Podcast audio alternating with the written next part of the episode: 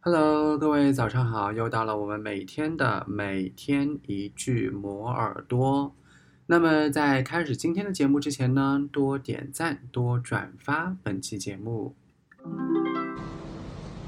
A device that weighs less than one kilogram is part of a mission that will allow scientists to deliver fourth generation, or 4G, mobile coverage to the moon in 2019.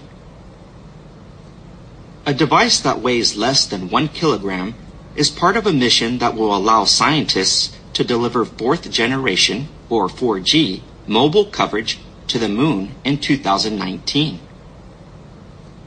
A device that weighs less than one kilogram is part of a mission that will allow scientists to deliver fourth generation, or 4G, mobile coverage to the moon in 2019. 你听到了什么呢？留言告诉我，然后我看到之后呢，会一一回复大家的。